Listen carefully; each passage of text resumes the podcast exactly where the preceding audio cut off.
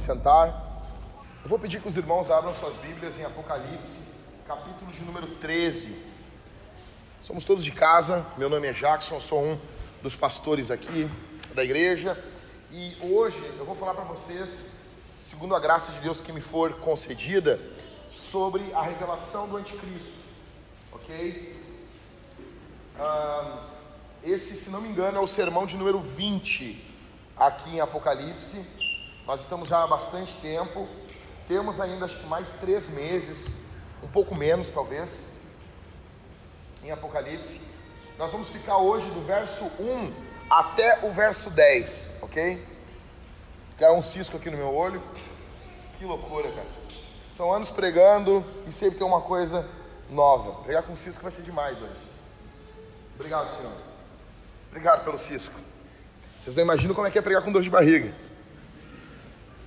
Eu tô falando sério, gente. Eu já preguei com dor de barriga, de sair do púlpito assim, rastejando. No primeiro ano da Vintage, não é nem a questão de ser fominha. No primeiro ano da Vintage, eu preguei com 39 graus de febre. Foi uma loucura. No final, eu nem sabia nem qual era o nome de Jesus. Sério. Tava bem mal. Muito bom ver vocês. Eu imagino que todos estão sorrindo por trás das máscaras das minhas piadas, tá bom? Então, vamos lá, gente. Então, a revelação do anticristo. Vamos pensar um pouquinho aqui. Antes de mais nada, deixa eu dizer uma coisa para vocês. Nós estamos seguindo no interlúdio. Agora o interlúdio é das trombetas para as taças. Então é um período que nós temos aí de uma divisão entre as trombetas e as taças. Vocês se lembram? Então semana passada eu falei para vocês sobre o dragão e sobre a besta que estava ah, o dragão, perdão, e a mulher celestial. Vocês se lembram disso? A última coisa que aconteceu no verso 18 do capítulo 12 é o dragão parando na praia do mar. E ele vai, esse dragão, literalmente invocar a besta, que é o que nós vamos meditar hoje. Já falamos da besta no capítulo 11, quando falamos quando é que ela luta contra as duas testemunhas, tá bom? E hoje nós vamos pensar um pouquinho mais nela dava para pregar o verso, o, capítulo 13 de uma vez só, porque depois tem a besta que levanta da terra, formando a trindade satânica. Não sei se vocês já ouviram falar nisso. A ideia é uma imitação da trindade divina. Então, nós temos o dragão, que é o diabo, nós temos a besta que emerge do mar, sendo o anticristo, e depois, semana que vem, se Deus permitir, eu vou falar para vocês sobre a besta que emerge da terra, que é o falso profeta. Então nós temos a trindade satânica. Nós temos o diabo, o espírito, Satanás. Nós temos o anticristo, que ele vai ser um líder político. E nós temos o falso profeta, que será o líder religioso. Que daí vai haver esse domínio global Interessante que nunca houve isso na história. Tem, tem linhas teológicas que eles dizem que tudo que está em Apocalipse já aconteceu.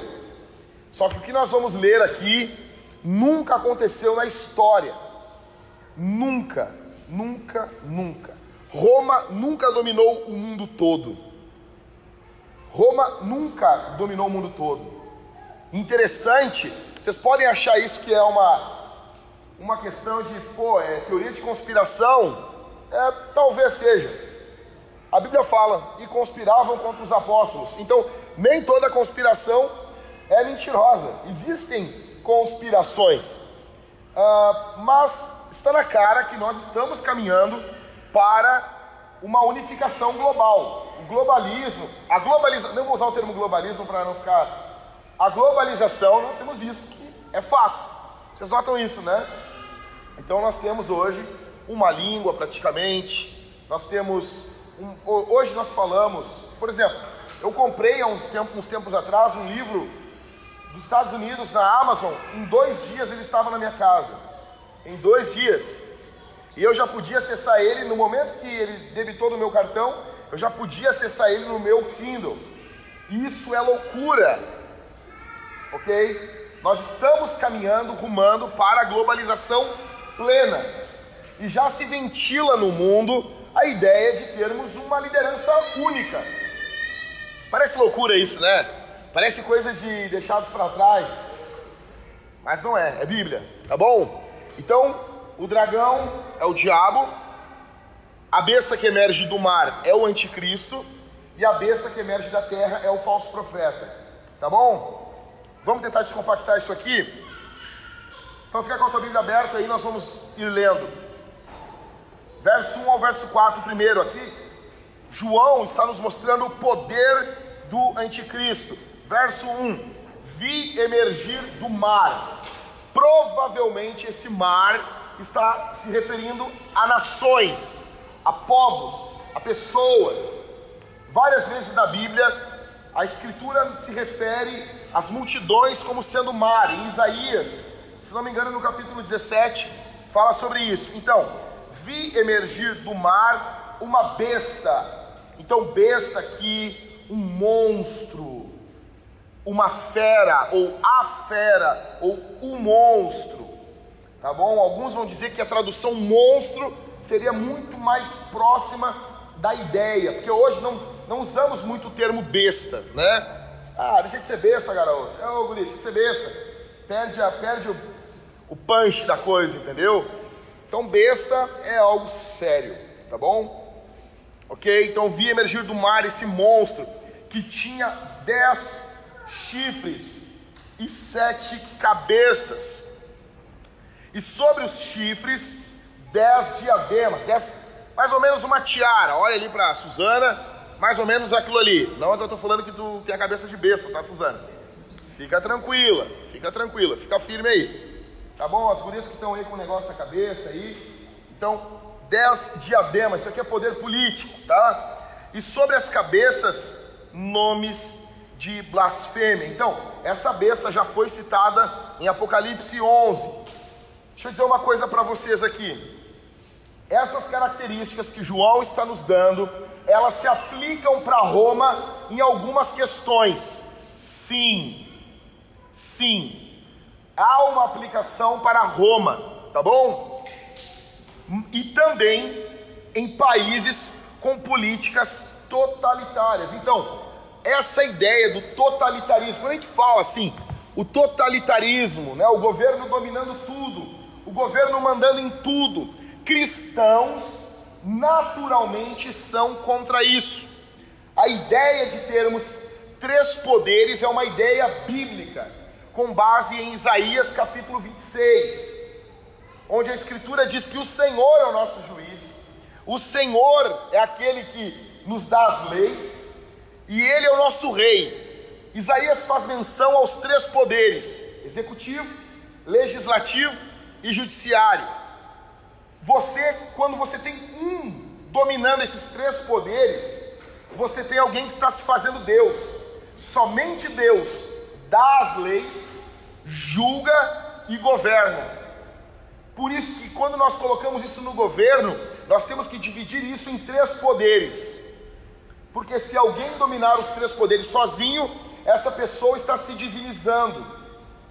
Regimes totalitários são baseados na idolatria, ok? E é mais ou menos isso que nós estamos vendo aqui. Sobre a cabeça, nomes de blasfêmia. Blasfêmia aqui, eu, eu vou abrir o peito para vocês. Sempre quando alguém me perguntava o que é blasfêmia, pastor, eu dava a explicação clássica. Blasfêmia são palavras de ofensas dirigidas a Deus. Isso, óbvio, é a explicação clássica de blasfêmia. Só que quando você se faz Deus, você também está blasfemando.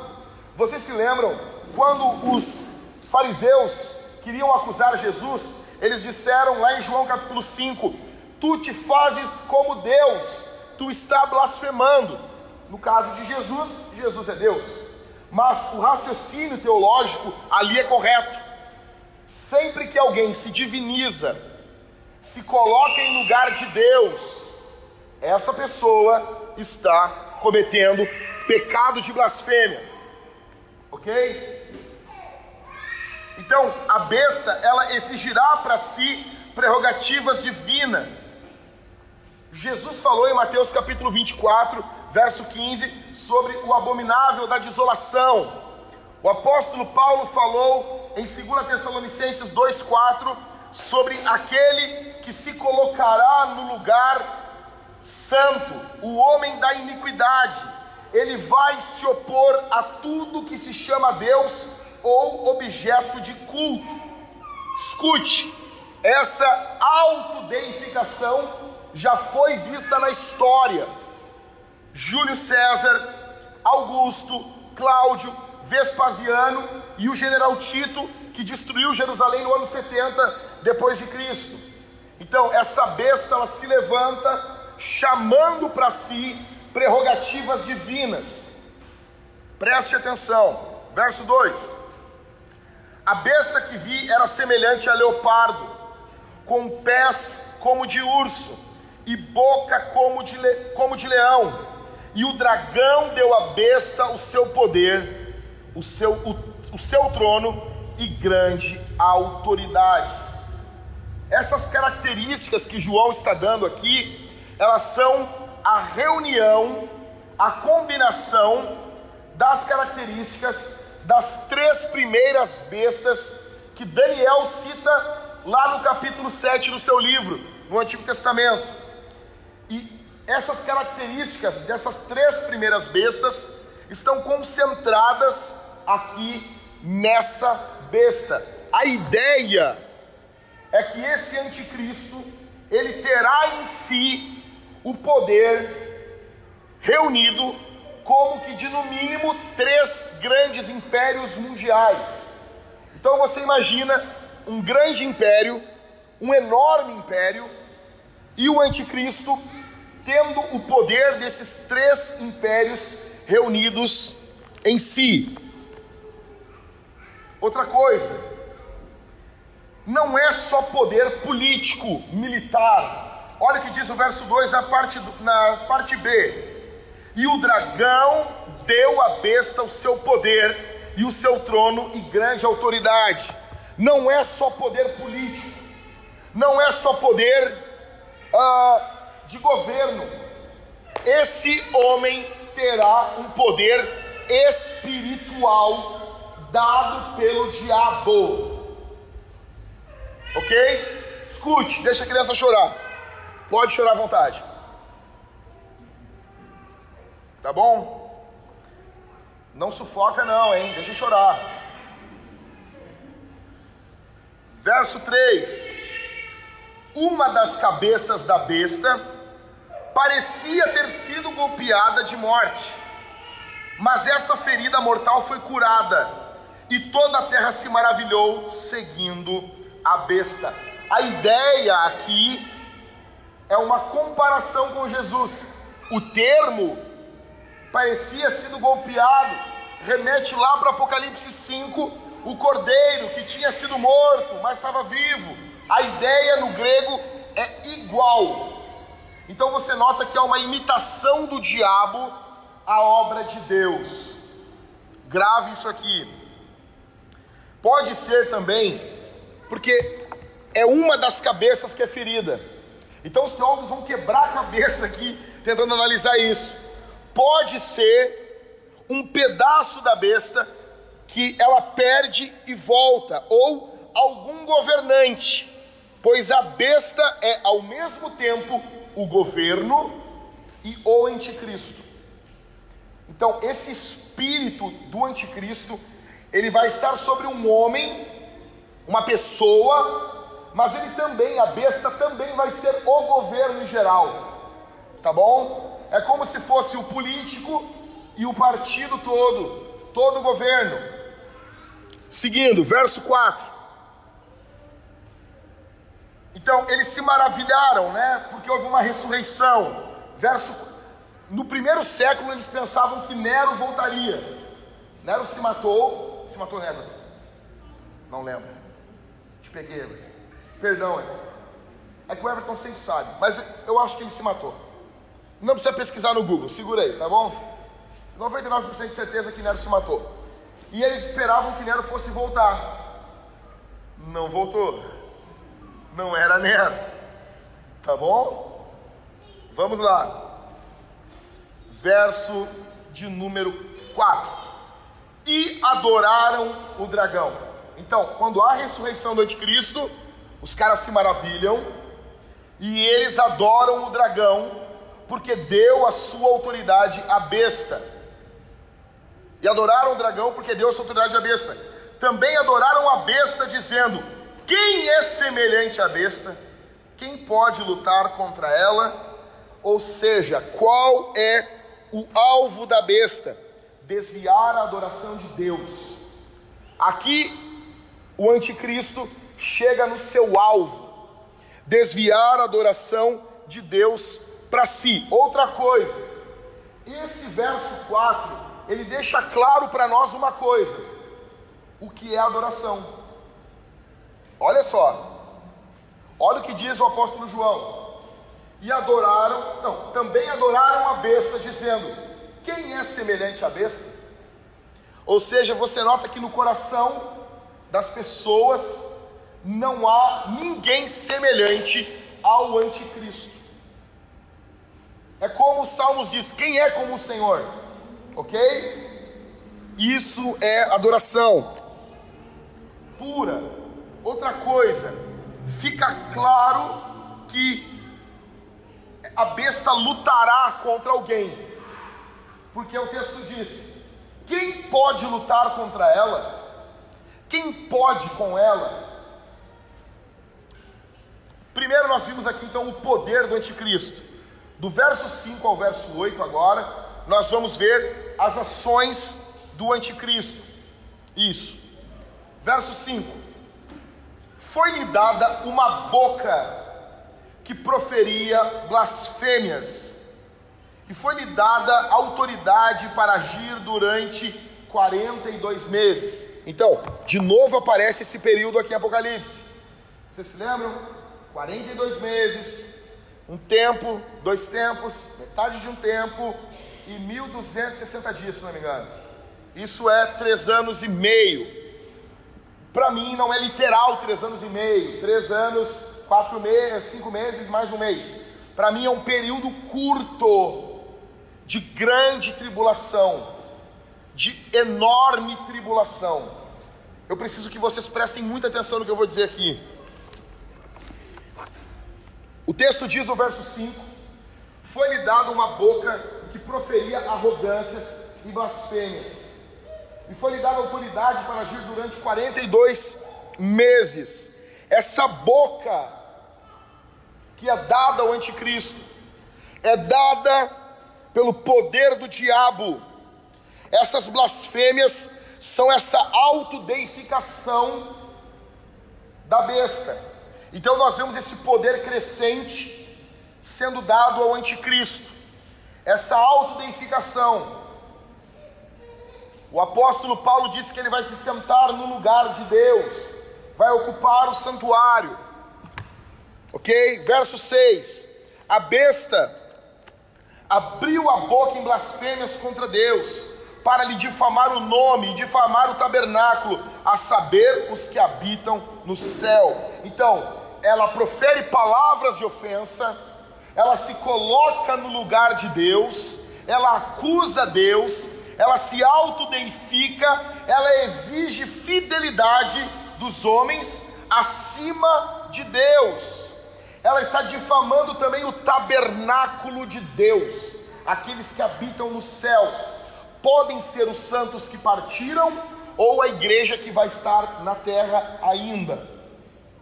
Mas é algo voltado contra o povo de Deus. Verso de número 7.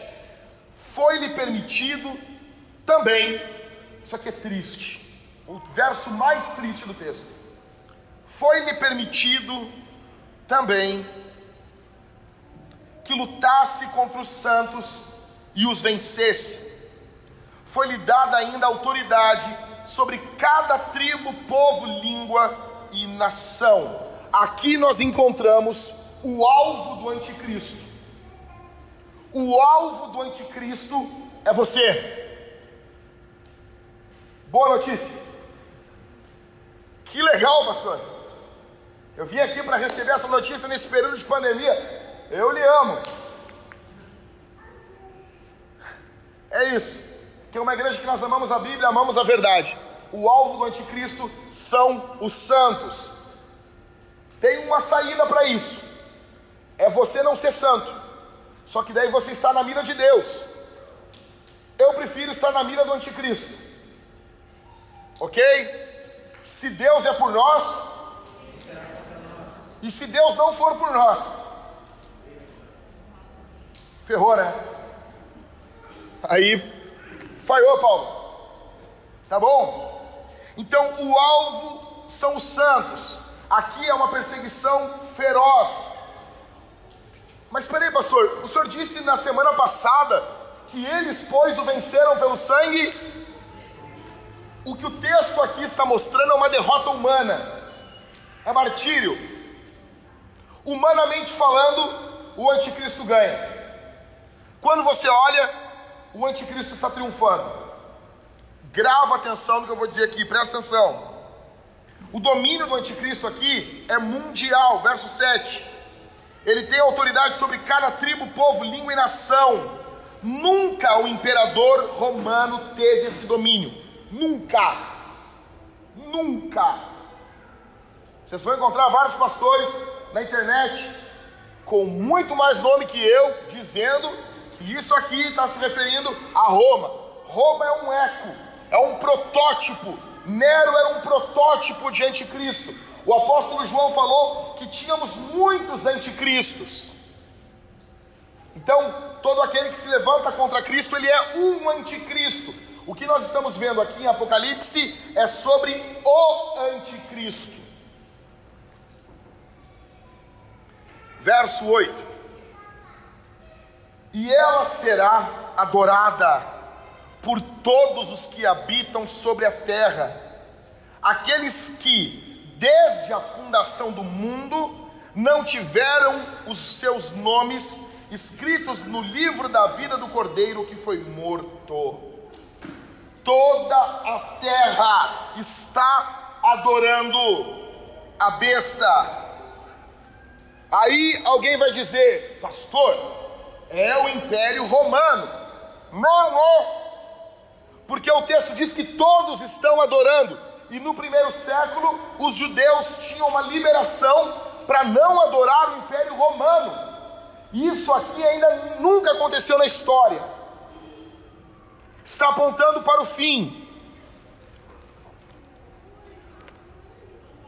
A resistência a esse mega governo é feita por aqueles que nasceram de novo. Note o texto do verso 8. E ela será adorada por quem? por todos os que habitam sobre a terra. Outra coisa, esse habitam sobre a terra não é apenas aqueles que moram aqui, porque o, o texto diz: aqueles que desde a fundação do mundo não tiveram os seus nomes escritos no livro da vida. Esse habitam sobre a terra, aqueles que o coração está nessa terra, aqueles que o coração está nas coisas desse mundo, aquele, aqueles que o coração está ligado aos reinos, às coisas passageiras dessa vida. Quem é que não adora a besta? Verso 8, o que, que diz?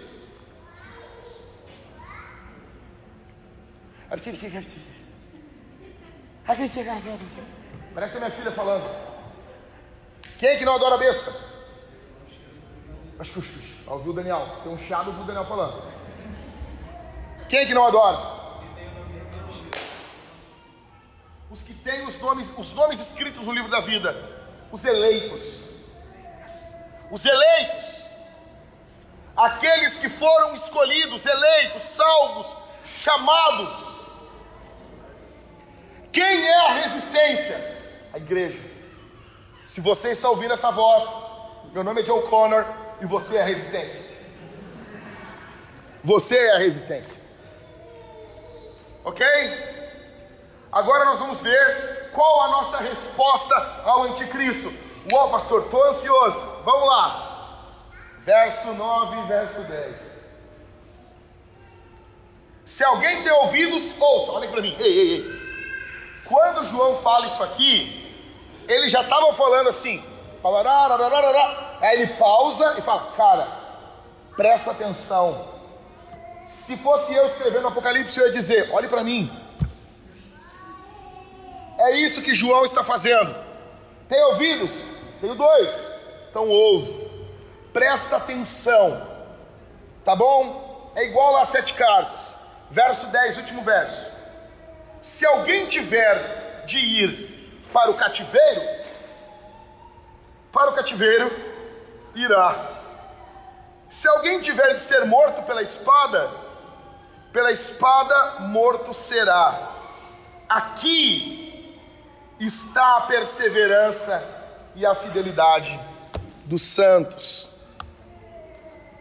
Ou seja, João está nos dizendo que a perseguição do anticristo contra a igreja não vai estar fora da divina providência. Tudo o que o anticristo fizer vai estar em última instância debaixo do controle de Deus. Ele não dará nenhum passo a mais do que a corrente de Jeová permitir. A impressão, gente, deixa eu dizer uma coisa aqui para vocês, e isso aqui é, é, é, um dos cernes do sermão, eu queria que tu gravasse isso no teu coração. O que vai ocorrer nesse período, para quem estiver vivendo nesse período, é que a besta é divina. Escute isso. A situação nesse período vai exigir uma fé inabalável dos cristãos, que Deus ainda está no controle, porque toda a situação ao redor da igreja gritará que Deus não está no controle.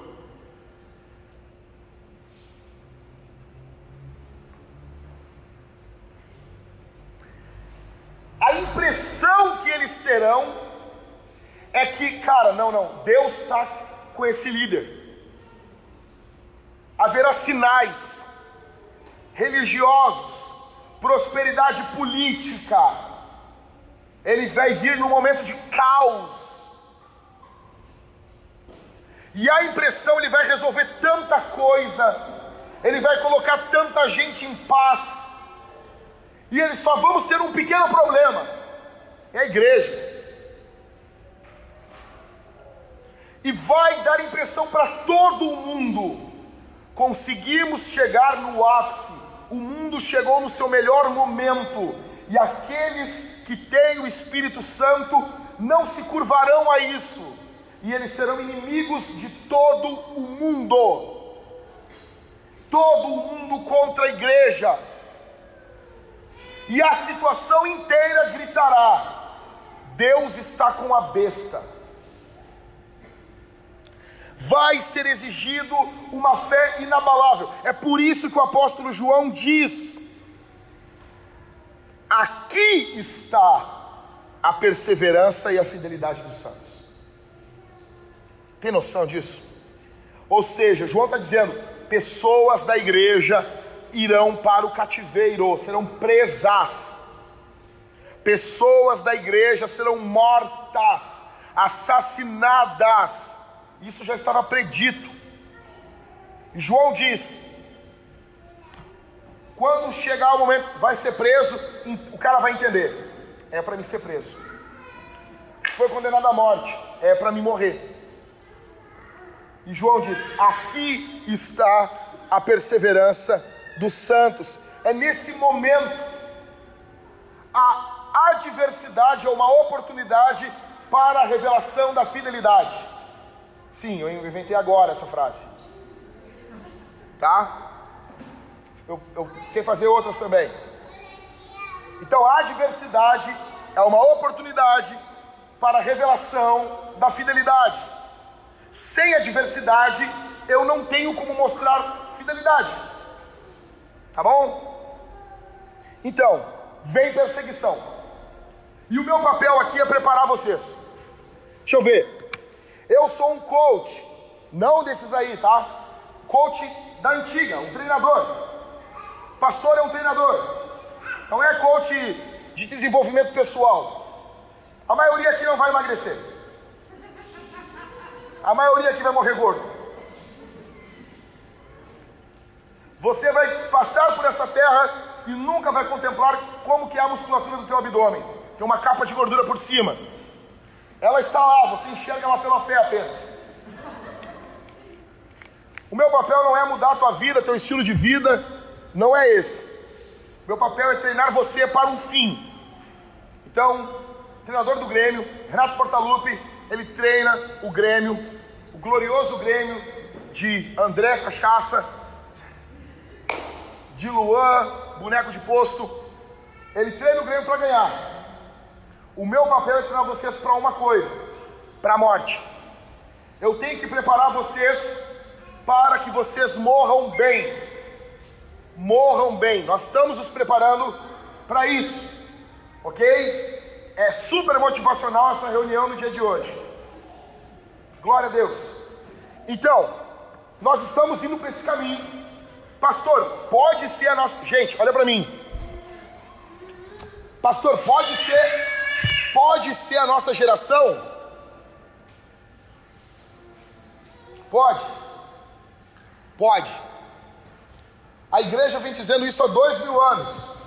Uma hora nós vamos acertar. E durante dois mil anos os pastores prepararam a igreja para isso. O meu papel é preparar você para isso. Então, cinco formas de nos prepararmos para a perseguição. É bem simples, como tudo no Evangelho. Eu não vou te ensinar aqui um pote pirim-pim-pim, um shazam, um abracadabra. Não. Eu vou te dar cinco formas como você vai se preparar para esse dia. Primeiro, Bíblia. Ah, como assim, pastor? Sério? Sério? Tu não tem noção o poder que isso aqui tem de mudar a tua vida. Tu não tem noção de que se você investir todos os dias da tua vida para meditar na Escritura e considerar o dia que você não meditou na Escritura como um dia perdido, Deus vai fazer uma obra poderosa na tua vida. Quem aqui terminou a série Dark? Levanta a mão aí, crente, sem vergonha. Gostou, Levi? Gostou mesmo ou não? Para. Tá bom. Levi, mas quem lá? Terminou? Ricardo, tu gostou, Ricardo? Fala a verdade, não gostou. Achou muito complicado. Aí tu pega, pra tu ver a série do Dark. Gente, um episódio do Dark. Um episódio. Dá em torno de uma hora. Se você ler Bíblia uma hora por dia, você lê toda a Bíblia em três meses. Como é que sabe, pastor? Que eu já fiz. Uma horinha. Não é muito. Não é muito. E bora. Como que eu me preparo para a perseguição? Com a Bíblia. Primeira coisa com a palavra. Eu preciso ser cheio da palavra. O mundo fala demais no meu ouvido. Os políticos mentem demais. Prefeitos, governadores, vereadores estão todos falando. Agora nós temos a ONU, todo mundo fala, todo mundo palpita, todo mundo dá ideia, temos a OMS, uma hora isso, uma hora aquilo, uma hora aquilo outro. Neles não tem certeza de nada. Uma hora usamos remédio esse, não usamos remédio. É uma loucura. Se eu não encharcar a minha cabeça com a Bíblia, eu irei sucumbir quando a perseguição vier nesse mundo contra a igreja. A primeira forma de você estar firme é fazer uma aliança com Deus, de ler a Sua palavra todos os dias, prestando atenção, se devotando, colocando seu coração na leitura que você está fazendo. Grava uma coisa, isso eu falei na minha casa essa semana. Deixa eu dizer uma coisa para vocês. Me perturba essa geração. E deixa eu dizer uma coisa aqui. Não tem problema, velho.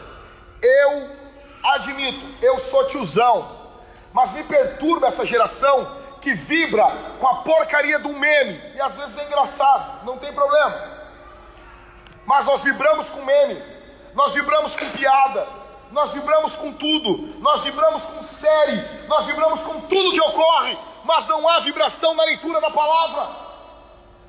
Eu leio a Bíblia com muitas pessoas, passei minha vida inteira lendo a Bíblia com irmãos, raros foram aqueles que derramaram suas lágrimas uma vez sobre a Escritura.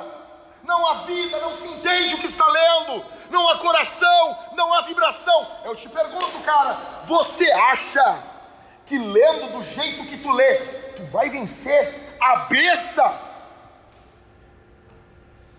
Não, tu vai vencer. O cara, o cara vai ser a mistura do Trump com o Steve Jobs, com. Cara, vai ser o maior líder do mundo, mais inteligente, vai ser mistura com o Jeff Bezos da Amazon, vai ser o cara, mistura com Salomão, mistura com todo mundo. Aí tu acha que tu, lendo a Bíblia, mexendo no WhatsApp, tu vai vencer a besta? Não, sério, fala pra mim aí. Fala pra mim aí, tia. A Bíblia, tu deixa a Bíblia para a última coisa do dia, cara. Como? Como, cara? Então aqui já vai vendo como é quem vai ser tu na grande tribulação. Ah, pastor, eu vou ser aqueles que nega. Sim. Sim. Aqueles que perdem. É, pastor. Sim. Você veio aqui, eu amo você. Eu quero ver você no céu. Eu quero olhar tua cara no céu e dizer: chegamos. Vamos ali falar com o Spurgeon. Eu quero que alguém chegue antes e diga: Cara, tem um amigo meu que é muito teu fã. Ele faz cosplay teu lá na terra. É demais. Eu só quero isso. Eu quero que ele diga: Pô, falaram de ti para mim. Cara, para que isso ocorra, a Bíblia tem que ser o teu xodó. Tua Bíblia tem que ser cebosa. Tá bom? Tua Bíblia tem que ser meio fedorenta. Os irmãos da Europa, no Brasil não existe isso. Os irmãos da Europa que fumam, suas Bíblias fedem a, a fumo. O pessoal que fuma lá, cachimbo, uh, charuto, suas Bíblias fedem a isso. Pessoal que gosta de tomar vinho, aqui também não tem isso aqui, nós não temos isso aqui. Aqui todo mundo aqui só toma tangue. Suas Bíblias cheiram a uva, ou seja, as Bíblias estão com eles em todos os momentos. Sabe?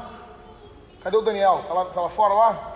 Ô Dani, sabe aquele crente carioca que, tá, que caminha no trem com a Bíblia debaixo do braço, assim? Tipo isso. Tipo isso. Primeira forma de se preparar para a perseguição é isso. Segunda, oração. Ah, Jack, sério que eu. Sério? O meu papel é repetir essas coisas para você. Se você. Escuta o que eu vou dizer aqui. Se você diz assim, ah. Ah, tu não vai tirar um coelho da cartola aqui? Não. E a probabilidade de você estar falhando nisso é muito grande. Quando eu falo oração, eu estou falando orar.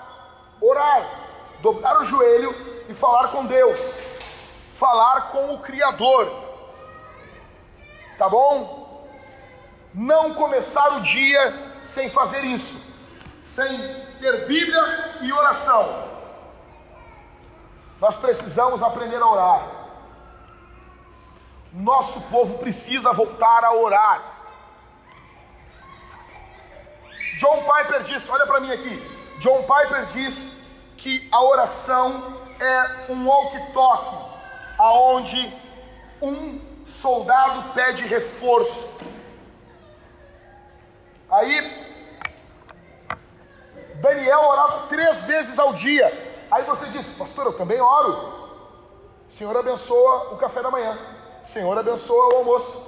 Senhor abençoa a janta. Eu oro três vezes ao dia, pastor. Sério. Na boa. Com essa tua oração chulezenta, Tu acha que tu vai suportar contra a besta? Não, sério mesmo. Sério mesmo. Ô meu, não tem outro mundo para viver. Tu está entendendo isso? Terceiro, comunhão. O escritor aos Hebreus diz que o que nós experimentamos aqui nos fortalece, nos encoraja, nos anima. Cara,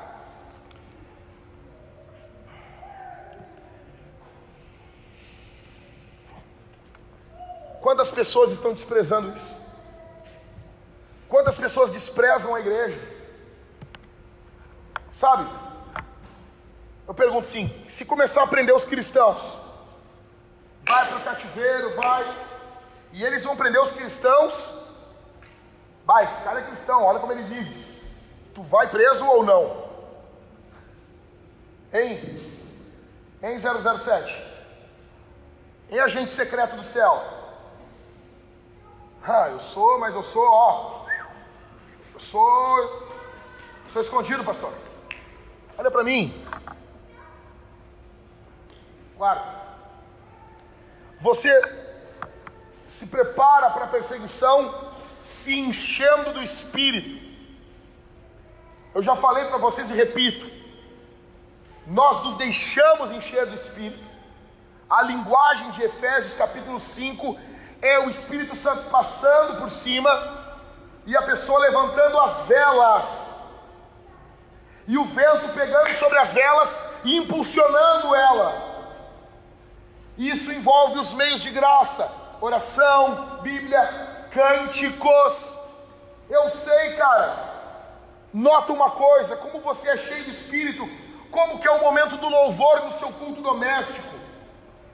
Como que é? É só vamos cantar rapidinho para acabar de uma vez. Ou nem tem louvor, se não tem louvor, não tem culto. Como que é? Em quinto,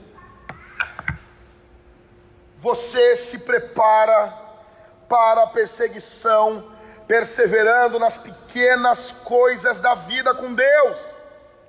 Se você não persevera na leitura da Bíblia, num ar-condicionado, cara, com comentário bíblico de graça na internet, como você vai querer perseverar diante do anticristo.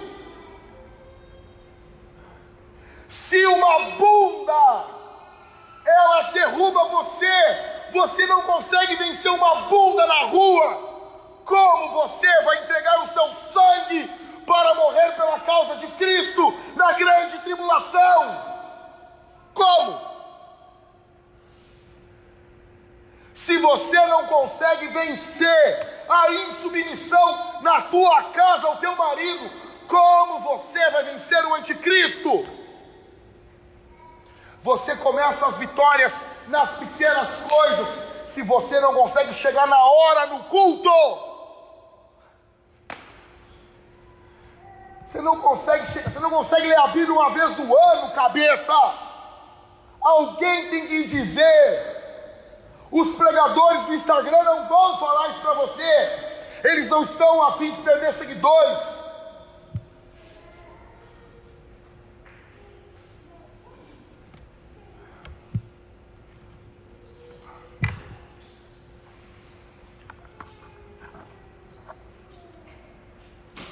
Seguindo. Seguindo. Ok. Vamos tentar olhar os dias de hoje. Como que o diabo age hoje, hoje através de sistemas políticos. Então, o que nós veremos nesse sistema global, nós já vemos nos dias de hoje de forma um pouco mais velada, mas o espírito do anticristo já está operando. Em primeiro lugar, o diabo age hoje através dos sistemas políticos com leis antibíblicas. Eu não estou falando que não possa ser uma lei. Por exemplo, a lei que não é para cortar árvore, não sei o quê. A Bíblia não condena isso. Bota lá a tua lei lá defendendo lá o cinamomo, a árvore que tu quiser, o passarinho que tu quiser, defende lá. Faz lá, vai para faz, faz o teu barco com garrafa PET lá, para um cargueiro em nome das baleias. É gordo mesmo, vai. Agora, quando o governo milita para aprovar leis que atacam o que a Bíblia apresenta, nós temos certeza que nós estamos debaixo de um governo diabólico. Deixa eu dizer aqui. Deixa eu dizer aqui.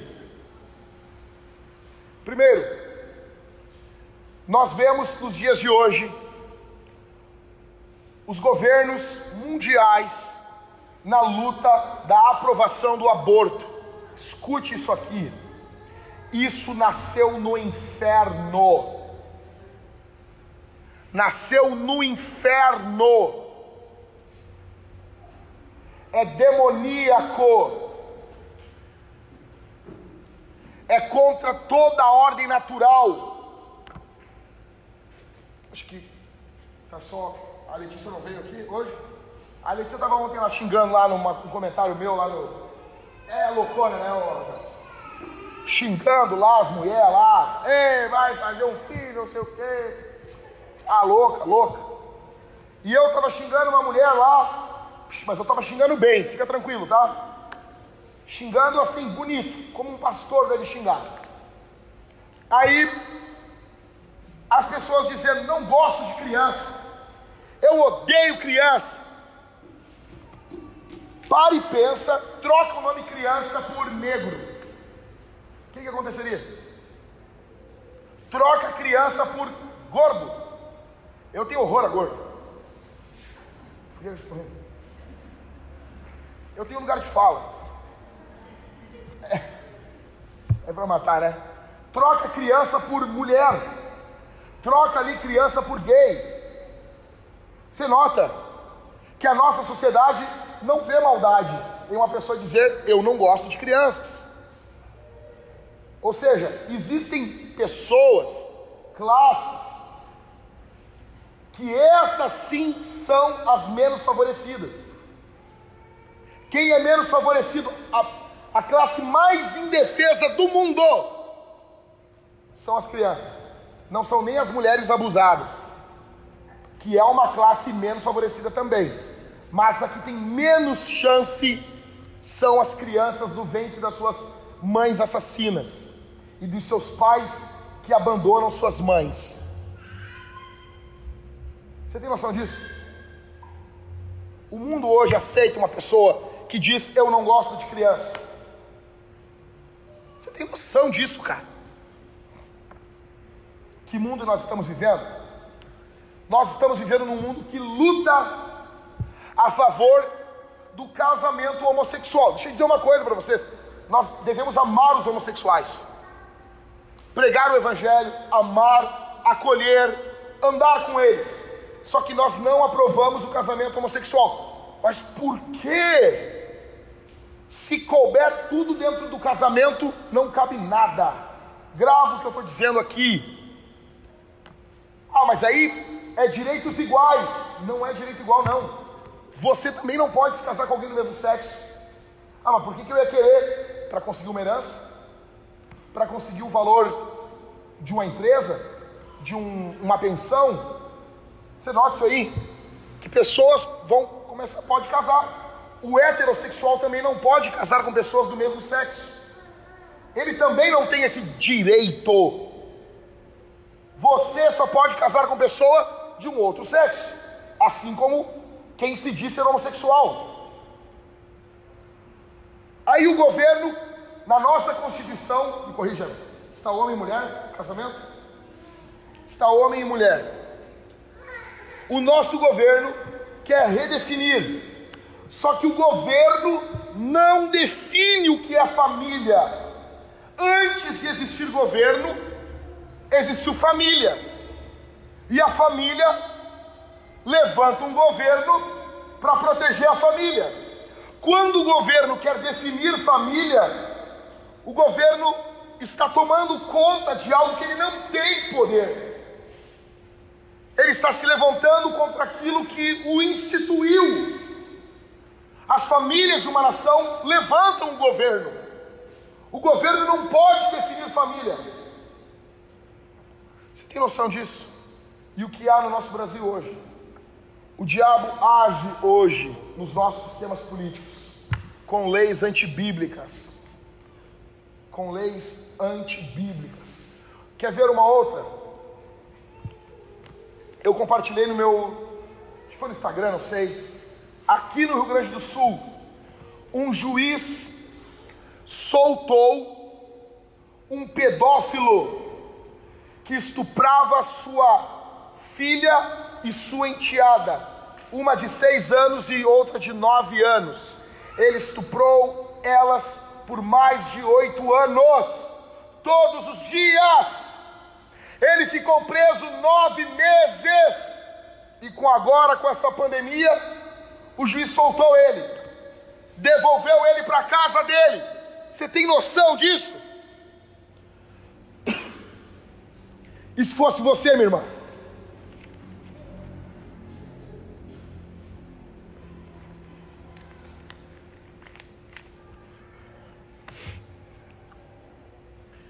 Segundo, o diabo age hoje através dos sistemas políticos com idolatria política. Deixa eu dizer uma coisa. Onde você vê a maior idolatria política? Sabe quando? Na época de campanha. Quando você se coloca no lugar de Deus, os políticos fazem isso o tempo todo. Eles prometem coisas que só Deus pode dar. Eles prometem coisas. Qual político que tu viu pegar o púlpito lá numa, num debate e dizer: Olha, gente, não vou prometer muito aí porque não tem como prometer. Tem coisa que eu não vou conseguir fazer.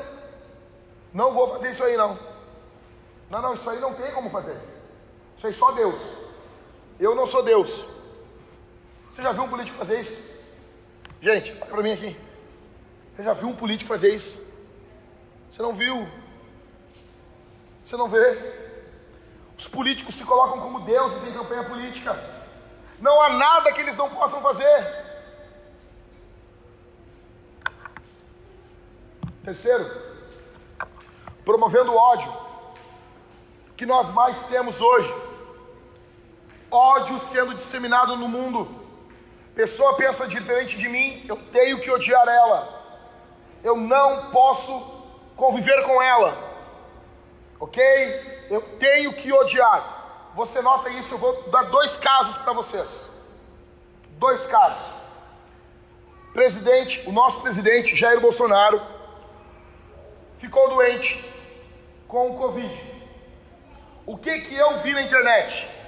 A hashtag no Twitter levantada, Força Covid.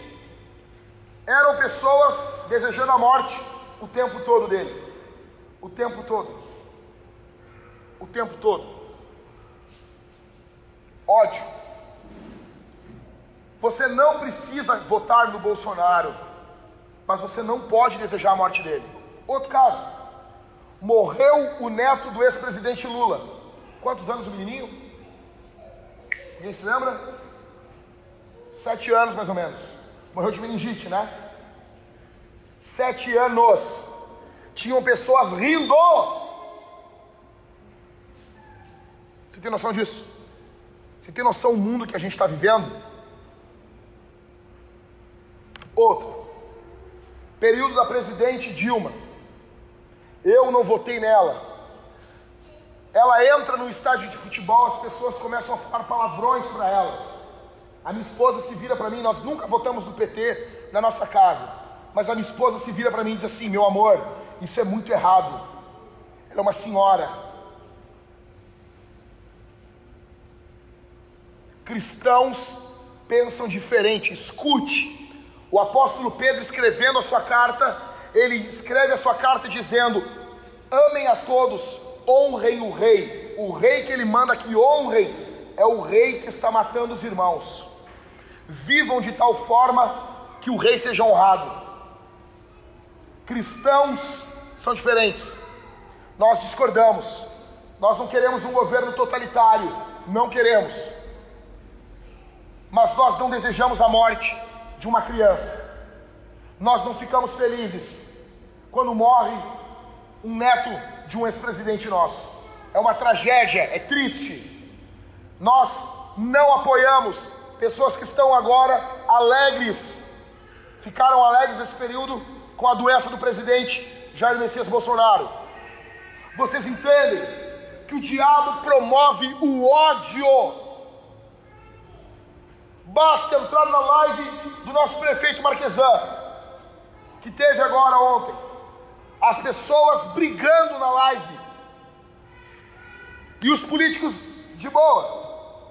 Eu disse: não, não pode. Continuando. Pessoal, uma pergunta aqui. Jogando limpo, estou indo para o final do sermão. Quem aqui já imaginou, ai, ah, se eu for o anticristo? O Elio Enai teve medo de ser o anticristo. Não, beleza? Honesto.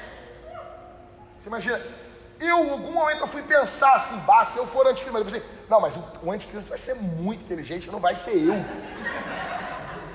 Eu não sei a regra dos porquês direito, eu sempre troco. Como que um anticristo não vai saber a regra dos porquê? Alguém aqui fora o Elionai e eu já pensou que seria o anticristo? Vamos lá, gente, levanta a mão aí. Não, fica com a mão levantada. Só Mateus? O, o, o Pedro o, o, o Felipe, o Júnior, qual que é o nome? Tu, tu achou que ia ser anticrista?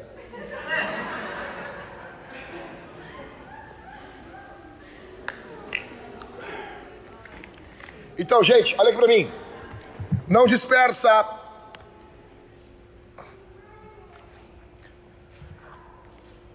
Cinco formas de você ser de você se associar ou de você, você ser como o anticristo.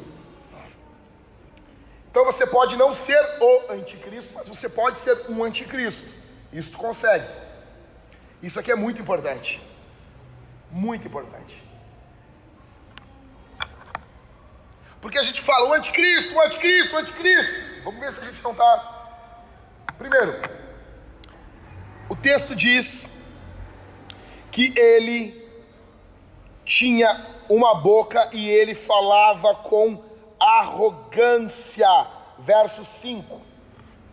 Toda vez que nós agimos com arrogância, nós estamos agindo iguaizinhos ao anticristo. Você tem noção disso, cara? Você não pensa isso. Você tem que ser parecido com Jesus.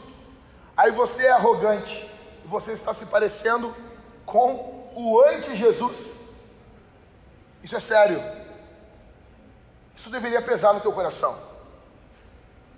Segundo, quando você blasfema, ou, ah, mas eu nunca blasfemei, quando você se coloca no lugar de Deus, quando você toma prerrogativas de Deus para você. Terceiro, quando você luta contra o povo de Deus, o anticristo lutou contra os santos. Quando você é contra o avanço do reino de Deus, quando você dificulta a obra de Deus, quando você põe empecilhos para a obra de Deus, você está agindo igualzinho o anticristo. Quarto, quando você não está centrado na adoração a Jesus. O anticristo desvia a adoração a Jesus. Jesus é o centro, Jesus é o Salvador, Jesus é o pastor da igreja, Jesus é aquele que ama a igreja, Jesus é aquele que derrota os demônios, Jesus é o centro da nossa mensagem, é o centro do nosso coração. Jesus é tudo sobre Jesus. Quando Jesus não é o centro, quando você desvia de Jesus, quando o que você prega não é um Abraão que aponta para Cristo, mas é um Cristo que aponta para Abraão, então você está agindo como o anticristo. Em quinto, quando você quer ser Deus.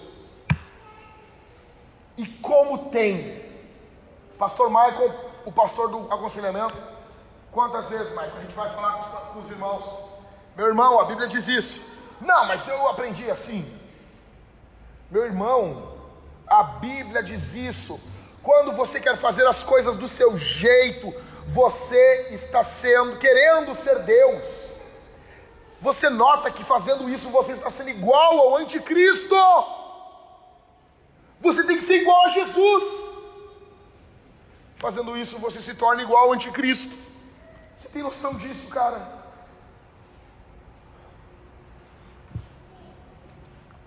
Você quer ser o Deus da tua vida, quer dar a última palavra na tua existência, quer coordenar tudo que envolve a tua vida, cada detalhe, você quer soberania total, você não quer que Deus coordene você, você quer ser autônomo. É Adão no Éden, são as minhas regras. Eu quero cear com a serpente, não quero mais cear com Deus. Você está agindo igual ao anticristo. Fechando, encerrando. Primeiro, primeira pergunta que eu faço aqui: quem você está adorando? O texto diz que eles se maravilharam e eles disseram: Quem é semelhante à besta? Quem pode contra ela? Eles adoraram a besta, eles adoraram esse governo, eles adoram as coisas desse mundo. Eu pergunto: quem está agora, agora nesse momento, no centro do teu coração? são os teus filhos, é a tua esposa, é o teu marido, é o teu trabalho, é a tua imagem. Quem está aí no centro do teu coração nesse momento? Quem está aí é a luxúria, é o pecado sexual, é o teu pênis. Quem está no centro da tua adoração nesse momento? Quem? Isso é central, gente. Isso é o foco da Bíblia. A Bíblia toda gira ao redor desse tema. É o primeiro mandamento: não terás outros deuses diante de mim. E eu amo a interpretação do Piper, que a primeira petição do Pai Nosso acontece com as próximas. Tudo gira em torno da, também do primeiro mandamento: não terás outros deuses diante de mim. Como isso?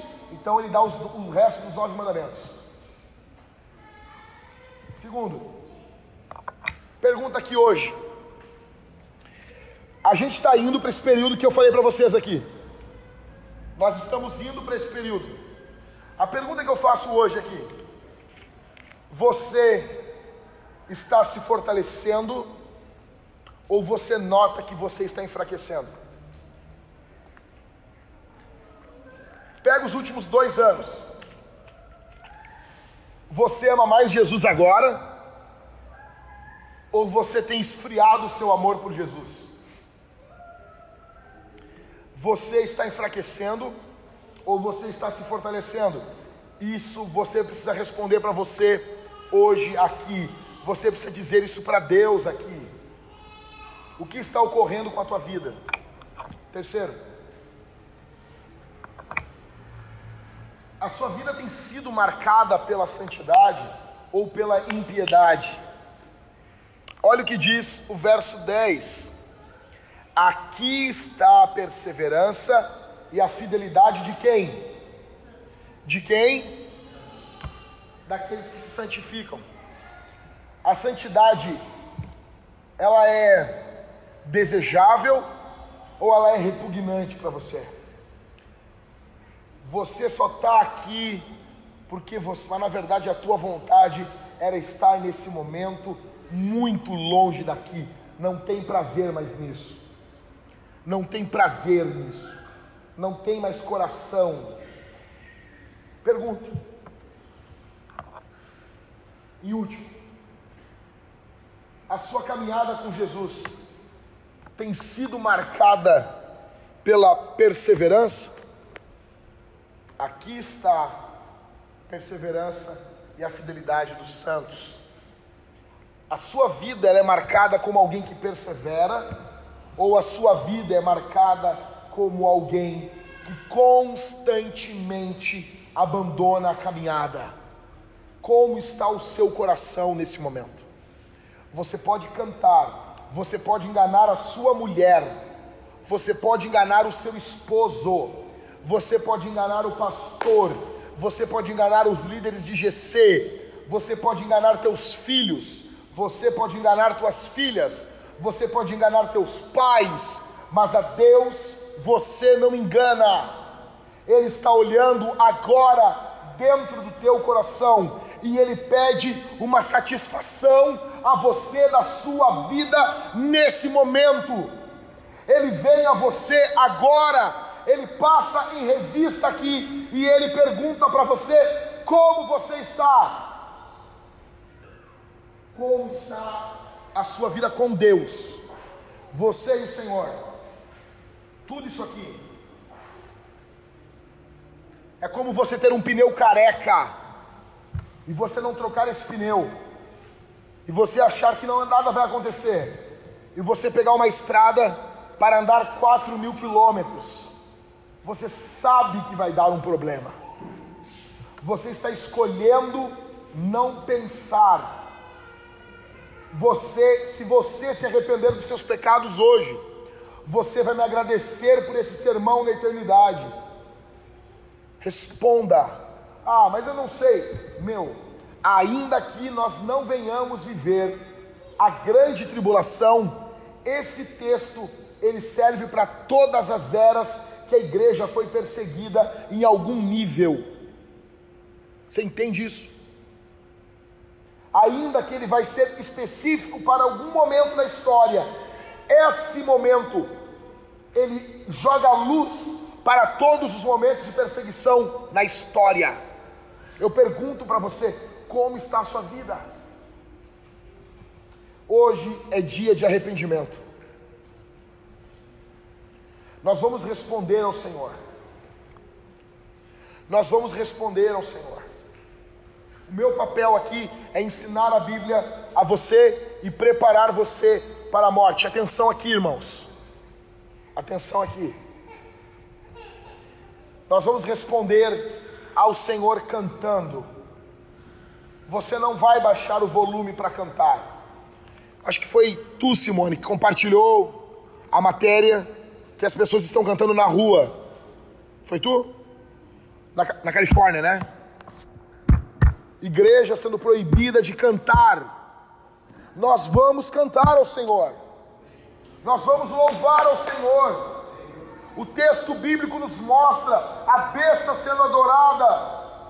Só que nós não adoramos a besta, nós adoramos o Cordeiro de Deus que foi morto e ressuscitou ao terceiro dia. Bendito seja o nome de Jesus. Nós vamos cantar ao Senhor. Nós cantaremos aqui, responderemos ao Senhor cantando ao nome dele.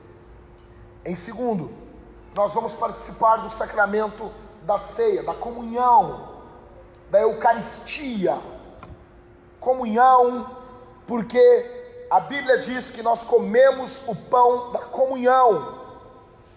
Eucaristia, porque o termo Eucaristia quer dizer dar graças, e Jesus pegava o pão e dava graças.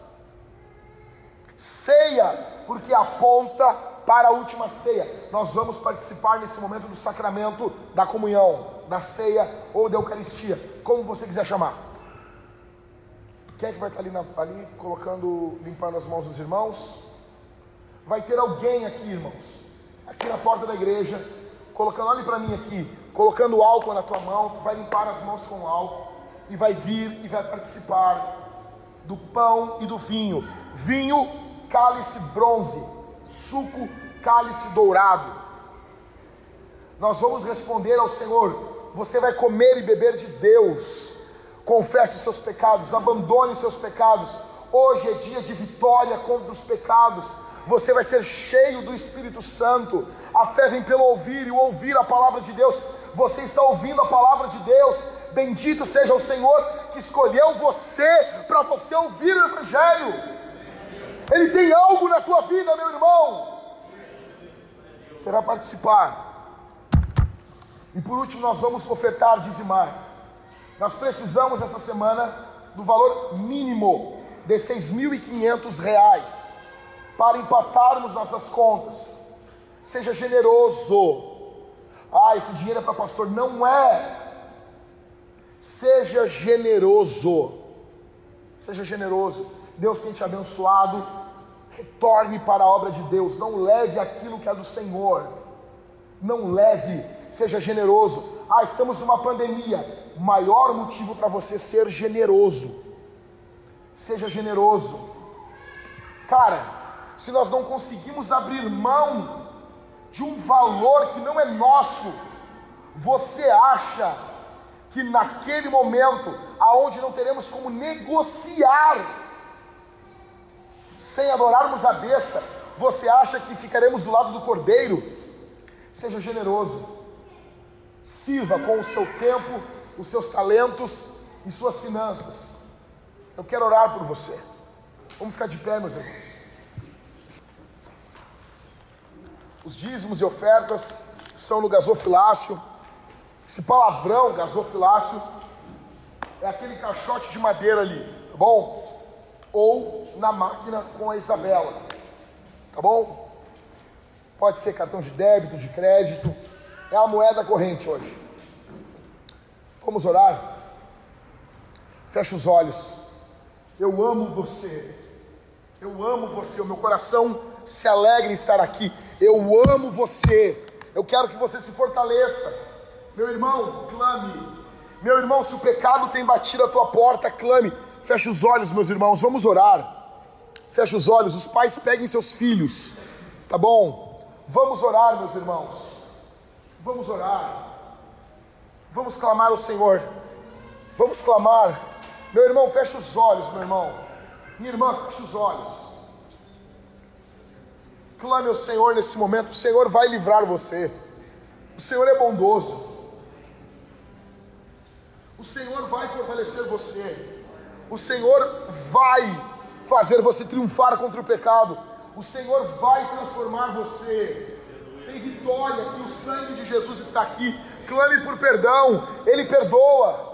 Clame por libertação, Ele liberta. Clame por transformação, Ele transforma clame por vitória, Ele vence e Ele dá vitória a você. Clame nesse momento, clame nesse momento. Levante a voz, meu irmão, levante a voz, meu irmão, como nós fazíamos antigamente, como a igreja de 20 anos atrás fazia, batia na porta do céu e dizia: Deus, nós queremos virar essa cidade de cabeça para baixo, para a glória do Teu nome, Senhor. Enche-nos o Teu Espírito, dá-nos dons, dá-nos dons, batiza-nos com teu Espírito, vem com tua glória sobre nós. Meu irmão, ore, ore. É o momento de nos decidirmos, é o momento de nos decidirmos, ou somos cheios do Espírito Santo, ou somos cheios de demônios. A Bíblia diz que a besta ela era empoderada pelo diabo. Nós precisamos do poder do Espírito Santo para vencer o espírito do anticristo nesse mundo. Você precisa. Na força do braço nós vamos perder. Em nome de Jesus, enche o teu povo, Senhor. Em nome de Jesus, enche o teu povo, Senhor.